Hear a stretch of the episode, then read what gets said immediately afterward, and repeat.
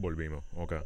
Buenas noches, bienvenido a Masculinidad 98. Hoy vamos a estar hablando sobre el, la obsesión de los hombres con el tamaño de su pene.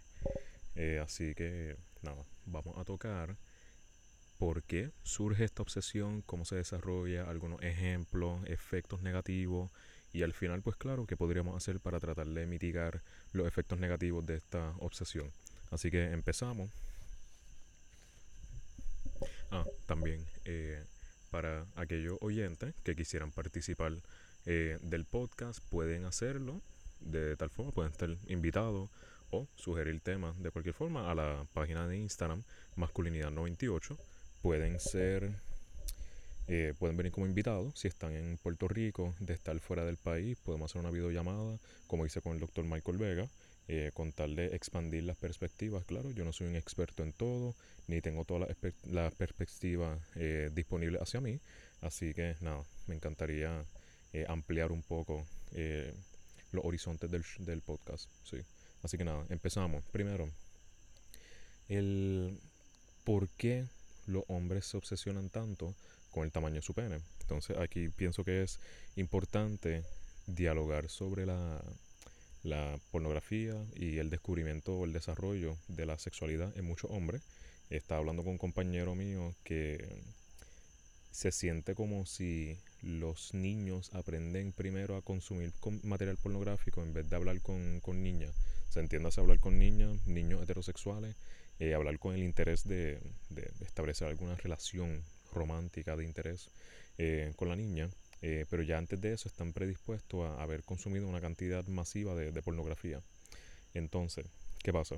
La pornografía presenta solamente versiones ideales, ideales con unas comillas muy fuertes eh, de lo que es el cuerpo femenino, masculino eh, y una frontera bien rígida de lo que es la práctica sexual. Entiéndase, la práctica sexual ideal sería para la satisfacción principal del hombre, en el que se consiste en una penetración agresiva, constante, rápida, eh, hasta el punto de eyaculación. Y ya, ahí terminó. Ya eso es el video van al próximo, es lo mismo, rinse and repeat, y eso es básicamente el contenido que, que se consume. ¿Qué pasa? Ahí no se tocan diferentes temas, que eso sería ya más bien para otro episodio, pero no se tocan temas como consentimiento, como los diferentes tipos de, de cuerpos que hay, entiéndase femeninos, masculinos, el diferentes formas en las que se puede ver el aparato reproductor fuera de un pene grande, como el pene circuncidado, higiene de, de un pene que no está circuncidado, diferentes dinámicas. Entonces, el, la pornografía, aparte de todas estas dinámicas rígidas del cuerpo, presenta que lo más deseable es un pene grande, un pene de tamaño bastante grande en comparación con el, promedio. Entonces, ¿qué pasa? Eh, se presenta constantemente y se va reforzando hasta cierto punto condicionando al hombre a pensar que de la mejor forma en la que puede ser deseado es si tiene un pene grande. Olvídate de condición física, personalidad, interés, eh, sentido de humor, nada de eso. Si tienes un pene grande, estás bien, you're safe, ya no tienes que hacer más nada. Entonces, ¿qué pasa? Eso es peligroso porque no importa el tamaño del pene que uno tenga, siempre va a haber una idea de insatisfacción. Entiéndase en la estadística, en diferentes estudios en diferentes partes del mundo, siempre llegan a unas conclusiones similares en el sentido de que la mayoría de los hombres reportan tener inseguridades acerca de su pene, sea por el tamaño, la forma, eh, mantener o alcanzar una erección, el, eyaculación precoz, diferentes dinámicas, que es como que, ok, pues yo pienso que mi pene debe funcionar así, no funciona así, por ende hay un problema. Entonces ese problema afecta directamente el autoconcepto, autoestima, eh, amor propio, el amor que eres capaz de darle a otra persona, si tu enfoque es principalmente el sexo o sientes que debes compensar de otras formas porque piensas que tu vida sexual es insatisfactoria, algo así. Entonces, es lamentable que los hombres, tanto hombres, le adjudiquen una importancia tan severa a lo que es el tamaño del pene porque eso, aparte de que era el problema innecesario, desarrolla, y es parte de los problemas que crea, desarrolla una percepción de lo que es la sexualidad masculina muy rígida, limitada, eh, aburrida y unidimensional, por decirlo así. Porque cuando tu enfoque principal en cuanto al valor sexual que tú puedes proveer hacia ti y hacia tu pareja o la persona con quien quieras tener las actividades sexuales se basa tan fuertemente en el tamaño de tu pene y cuán rápido puedes introducirlo y sacarlo en el acto con tal de llegar a una eyaculación, porque la prioridad es la eyaculación masculina, pues primero te limitas a ti de lo que es una satisfacción integrada eh, que permee diferentes aspectos del acto sexual y limitas a la persona con quien está haciendo el acto a que alcance una verdadera satisfacción. Entiéndase, por ejemplo, las estadísticas demuestran que mujeres heterosexuales reportan una satisfacción sexual considerablemente inferior a, por ejemplo, mujeres eh, homosexuales de la comunidad LGBTQ o algo por el estilo. Entonces, ¿qué pasa? Muchas veces se debe a esto o sea, no es que tengas un pene que consideres que sea pequeño, porque también el tamaño, el promedio, usualmente mundialmente creo que es 5.5 pulgadas. Eh, que, pues, o sea, uno pensaría, ah, pues si el promedio está bien, pero no, cualquier cosa que no es un pene gigante se considera pequeño, y si es pequeño es malo, y por ahí vienen todos los problemas. Pero ¿qué pasa?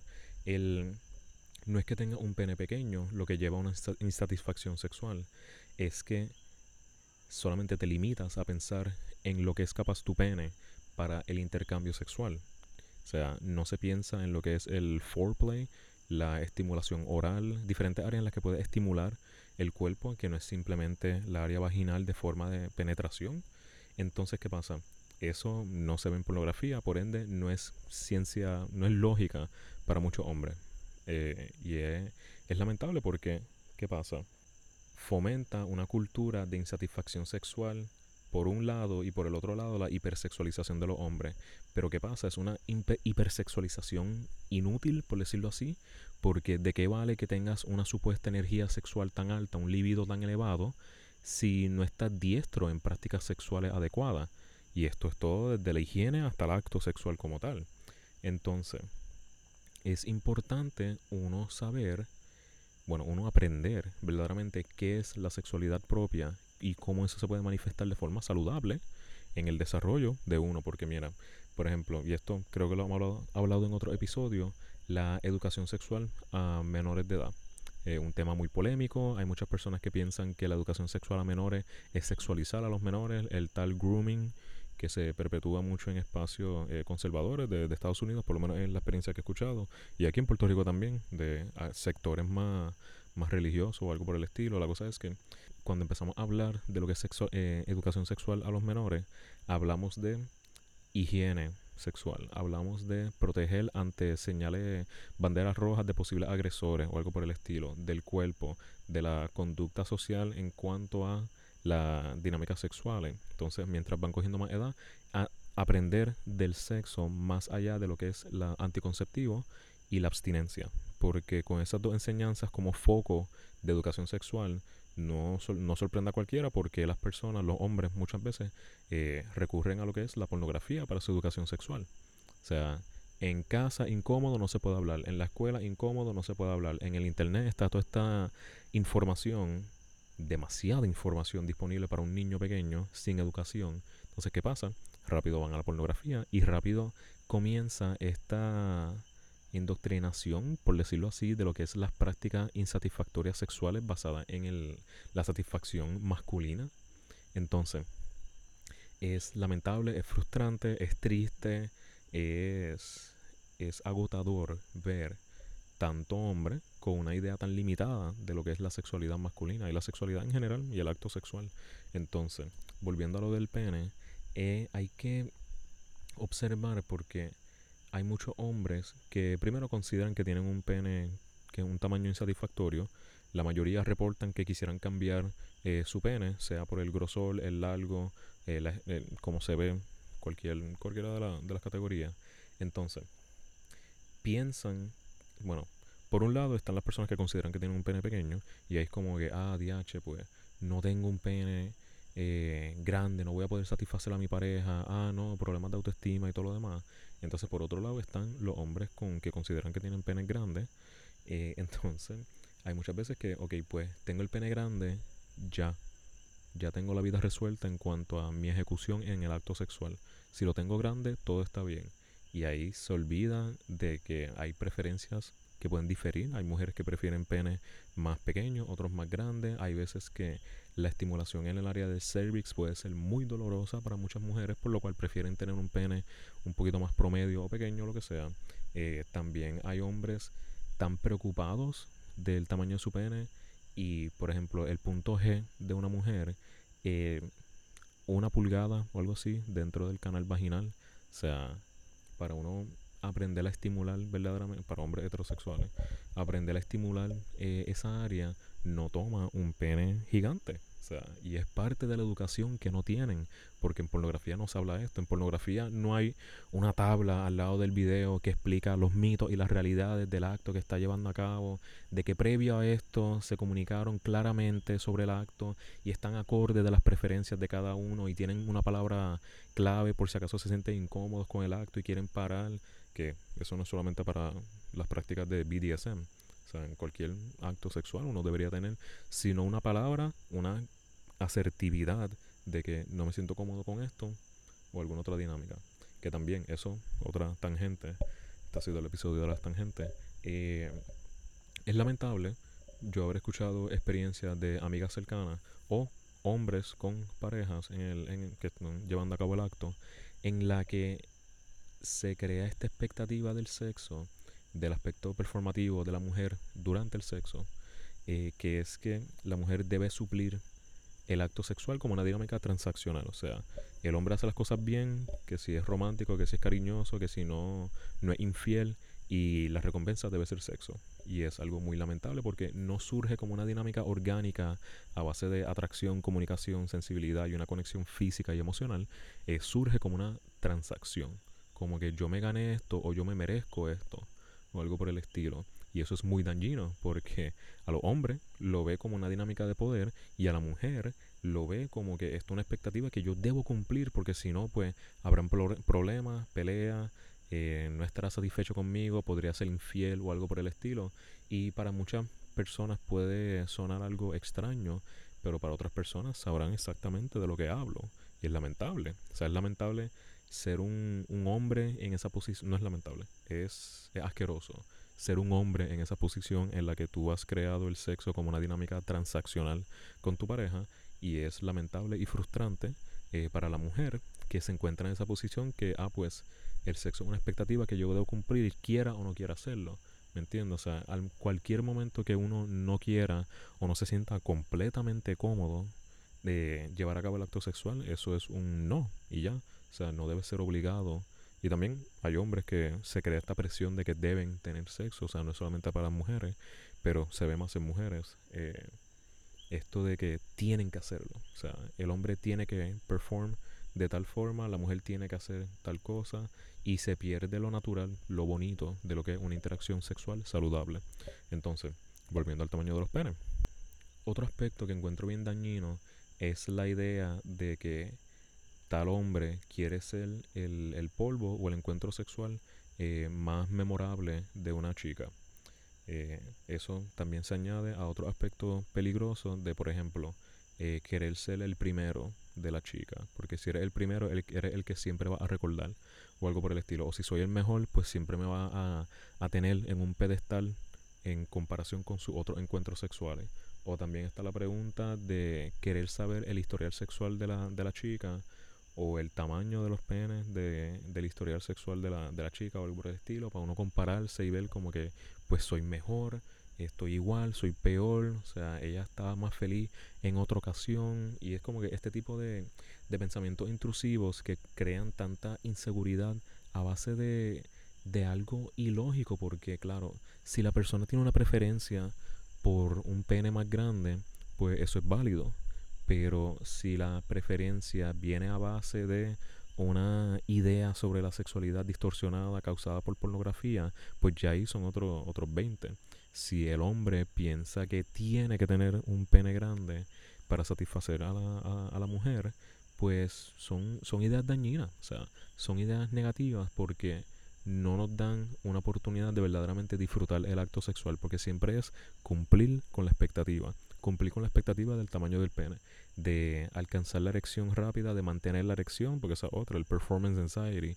¿Qué pasa cuando tú basas la noción del acto sexual satisfactorio en poder ejecutar con una erección continua y penetrar constantemente hasta llegar al punto de eyaculación y ahí termina el acto sexual. Pero ¿qué pasa cuando tienes performance anxiety? O sea, no logras alcanzar o mantener una erección. Pues ¿qué pasa? O sea, ya se destumbó toda la casa de, de, de carta. Entonces, ahí viene más inseguridad todavía y honestamente, el, el cuerpo, y esto es algo que no todo el mundo quiere aceptar verdaderamente, pero el cuerpo y la mente indudablemente están conectados. O sea, esto lo digo como la base de la psicología. O sea, hay una conexión indudable en lo que es mente y cuerpo. O sea, cuando uno está triste, uno llora. Eso es una reacción física a un estado emocional. Si alguien te da y tú te, te enojas, o sea, se te pone la cara roja, empieza a latir, se empieza a bombear la, sangre más rápido, hiper, hiperventila, se te tensa el cuerpo, son reacciones fisiológicas a estados mentales. ¿Entiendes? Entonces, ¿qué pasa? Con el pene puede pasar lo mismo. O sea, tuviste un día estresado, estás triste, preocupado, molesto por algo, eh, estás nervioso porque acaso es un encuentro nuevo o pues hay una gran cantidad de razones por las cuales uno puede estar nervioso. ¿Y qué pasa? El pene no reacciona de la forma que quiere. Entonces no solo que no reacciona, es que al no reaccionar causa un estado de ansiedad y preocupación que refuerza el que todo el cuerpo siga reaccionando de la forma que está reaccionando. Entonces, ¿qué pasa? O sea, con performance anxiety, lo ideal sería, bueno, pues, aceptar lo que pasó, buscar otra forma de llevar a cabo la satisfacción sexual, estimular diferentes áreas del cuerpo, algo por el estilo, en lo que el cuerpo se puede calmar y entrar a un estado de comodidad como para poder alcanzar la erección. Pero ¿qué pasa? Los hombres no, no siguen eso. Muchos hombres no siguen eso, mejor dicho. O sea, es como que, ah, no se me, no se me paró, no puedo alcanzar la erección, se acabó. Pues no puedo tener la relación sexual contigo, no se puede hacer nada. Y puede entrar en un estado de hostilidad o vergüenza y ambos dirigidos a que no pudiste perform de la forma que tú pensaste que tenías que hacer, de la única persona, de la única forma que tú piensas que puedes hacerlo. Y es lamentable, pero ahí entra la educación sexual, la inteligencia sexual, salud sexual y todo lo demás para poder crear una perspectiva saludable de lo que es la sexualidad, porque el acto sexual no puede ser solamente la penetración. O sea, el acto sexual es una dinámica emocional primero que todo, Luego física empieza que si el coqueteo, el tocar, estimular, hablar, eh, hay dinámicas de respiración también que ayudan mucho en el acto de sexual o previo al acto sexual. Eh, hay actividades que se pueden hacer, hay juguetes que se pueden usar. Eh, habrá un episodio que hablará de los juguetes sexuales y cómo es complementario a la experiencia sexual, no una competencia de el hombre durante la experiencia sexual. Entonces, durante el acto, el acto no es algo lineal en el que empieza penetración constante, orgasmo y termina. O sea, es penetración, es estimulación de otras áreas del cuerpo, es sexo oral, por ejemplo, es diferentes cosas, es implementar el uso de un juguete. Hay tantas cosas que se pueden hacer durante el acto que no dependen necesariamente de el, la penetración. Y eso, es evidente, fíjate, en los hombres que no entienden cómo funciona el sexo entre mujeres lesbianas, mujeres homosexuales. Eh, porque es como que, ah, pero pues si nadie está penetrando, pues no están haciendo... Y ese tipo de confusión es como que no, no, porque el acto sexual es algo mucho más amplio que simplemente la penetración. Y pues, entonces, hay que ver, porque entonces, fuera de todo lo que mencioné, de que si los juguetes, el, el foreplay, el sexo oral y todo lo demás, también está el aftercare. O sea, algo que yo pienso que no debería ser exclusivamente para una pareja eh, fija, sino pues, un, un, encuentro casual tiene todo el derecho de disfrutar del aftercare como lo sería con una pareja de tiempo prolongado. O sea, el aftercare, entiéndase, una vez culmina el acto sexual, eh, cualquier actividad que puedan aprovechar el, como quien dice, el leftover intimacy del acto. Eh, puede ser leer un libro juntos, puede ser acariciarse un poco, o sea, siguen desnudos, siguen en, en, la, en el área donde llevaron a cabo el acto, disfruten la compañía de uno del otro. Puede ser compartir un vaso con agua después para hidratarse.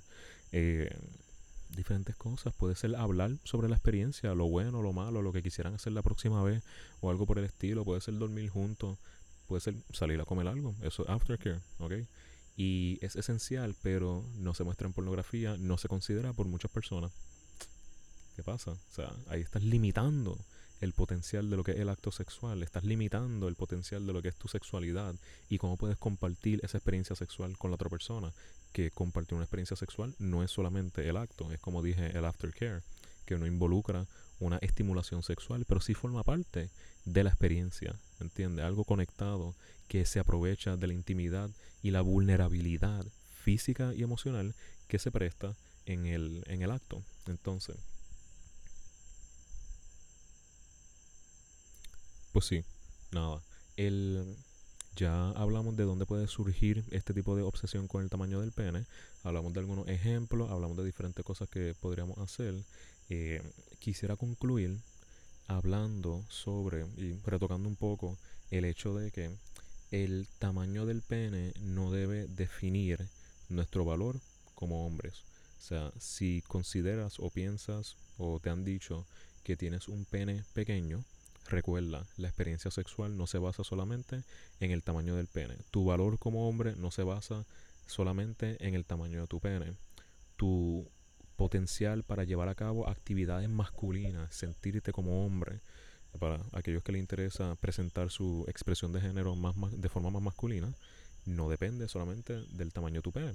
O sea, hay penes que son growers, hay penes que son showers. O sea, los growers, para los que no saben, son eh, estos penes que el tejido eh, se mantiene más pequeño y al expandir para alcanzar la erección puede crecer hasta tres veces su tamaño. Los showers son las personas que tienen el, tamaño del pene similar a cuando tienen la erección.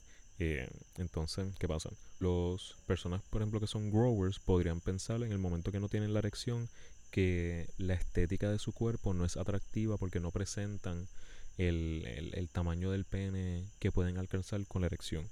Entonces, hay que salir de la mentalidad de que el valor tuyo como hombre se basa en el tamaño de tu pene, en cuán bueno eres en el acto sexual y, y que no todo hay que y que no todo es replicar lo que ves en pornografía. O sea, la pornografía es un contenido muy dañino no porque lo que presenta es malo todo el tiempo, sino por cómo nosotros accesamos ese contenido. O sea, el potencial que tiene de daño es, es intenso. La capacidad que tiene para crear tanto daño en personas jóvenes que están descubriendo su cuerpo. Ellos no saben qué está pasando, quieren enterarse, pero nadie quiere hablar de estas cosas con ellos y ellos van al internet y usualmente terminan en temas pornográficos. Entiéndase los hombres. Las mujeres pues son otras experiencias que pueden diferir un poco, pero pues también han sido después, hay muchas mujeres que son expuestas a material pornográfico. No vamos a actuar como si los hombres son los únicos que, consumen el material pornográfico.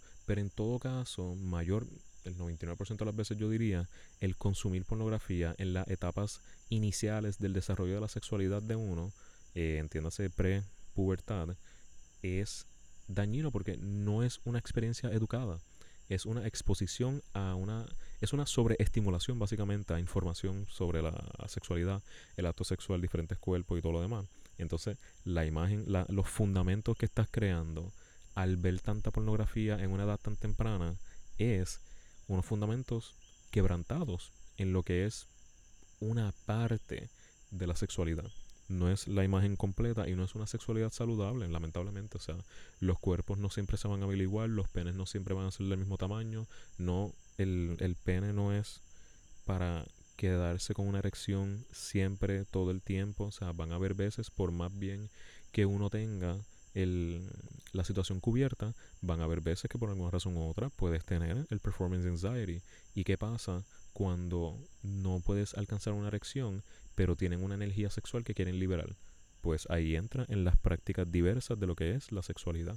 Ahí entra los juguetes, ahí entra el sexo oral, la estimulación de otra área, eh, lo que es el cuello, la oreja, los brazos, los pies, cualquier cosa que le interese, claro, con el consentimiento y comunicación debida de tu pareja, se van explorando. Y pues, puede que en ese día el, el pene no quiso bregar contigo, puede ser que lo que necesitaba era calmarte un poco y después pasó y puedes usar el pene complementario al resto de las prácticas sexuales, ¿ok? No vamos a basar la práctica sexual solamente en la penetración, solamente en el pene. Nosotros somos mucho más que nuestro pene, nosotros somos mucho más que el tamaño de nuestro pene. No sé qué pasa. He hablado mucho de personas que tienen el que piensan que tienen el pene pequeño, pero ¿qué pasa con las personas que tienen un pene más grande? O sea, sobre promedio. Eso, por más bien que se vea, que uno se sienta porque está conformándose, o sea, está acoplándote a las normas estándares del material pornográfico o los estándares de la pornografía que te dicen si tiene un pene grande es positivo porque es lo que la gente quiere. Pues ¿qué pasa?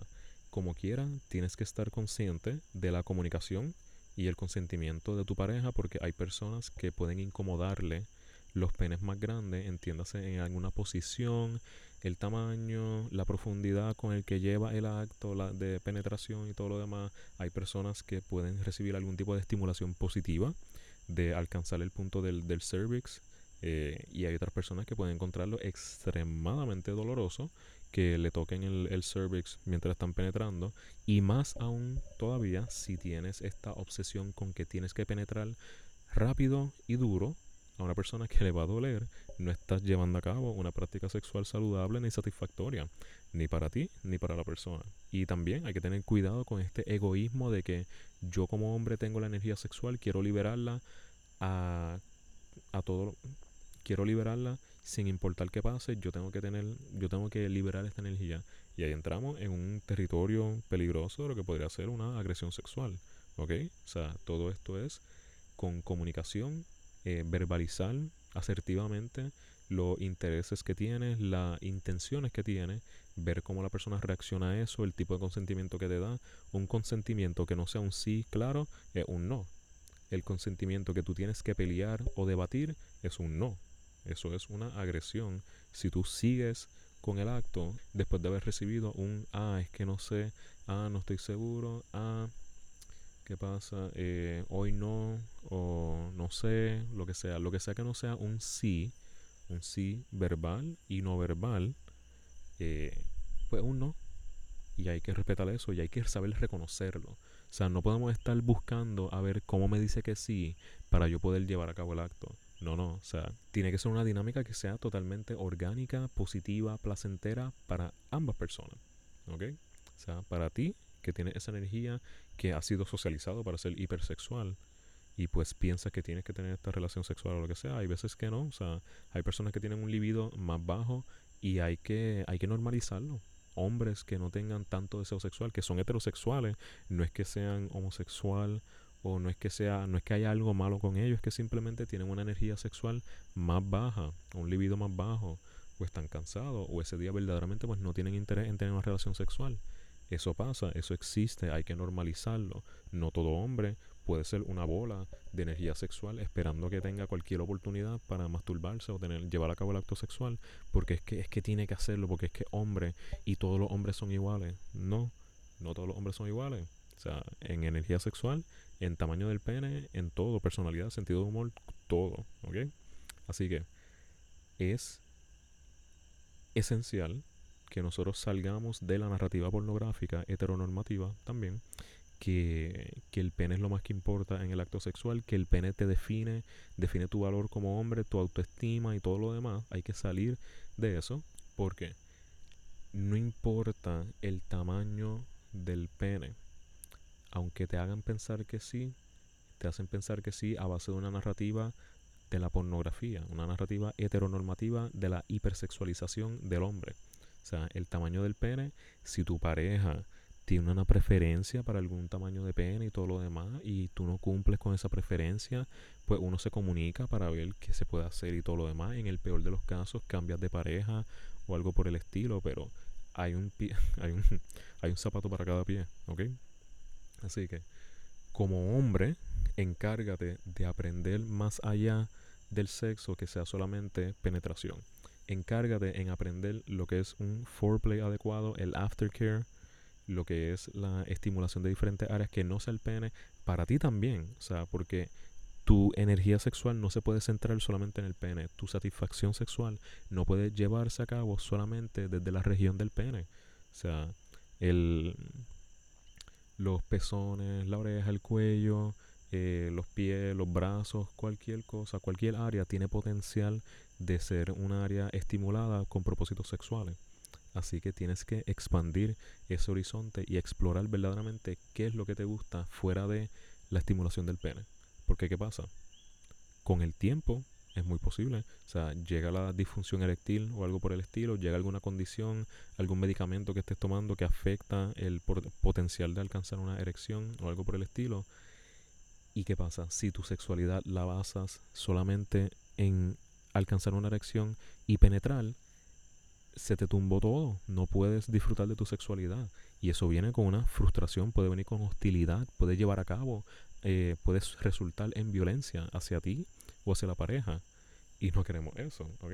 O sea, nos debemos como hombres en una sociedad que nos está tratando de controlar por medio de la hipersexualización, nos debemos el hecho de poder educarnos adecuadamente de lo que es verdaderamente una sexualidad saludable. Así que nada, con eso los dejo. El tamaño del pene no importa. Aprendan a hacer otra cosa que no sea penetrar, ¿ok? Y comuníquense con su pareja y el consentimiento. Son cuatro cositas bien importantes que quisiera que se lleven del episodio de hoy. Eh, así que nada, esto ha sido Masculina 98. Ojalá les haya gustado el episodio de hoy. Eh, como dije al inicio del, del episodio, eh, cualquier persona que quiera participar del podcast está invitada. estoy esperando para...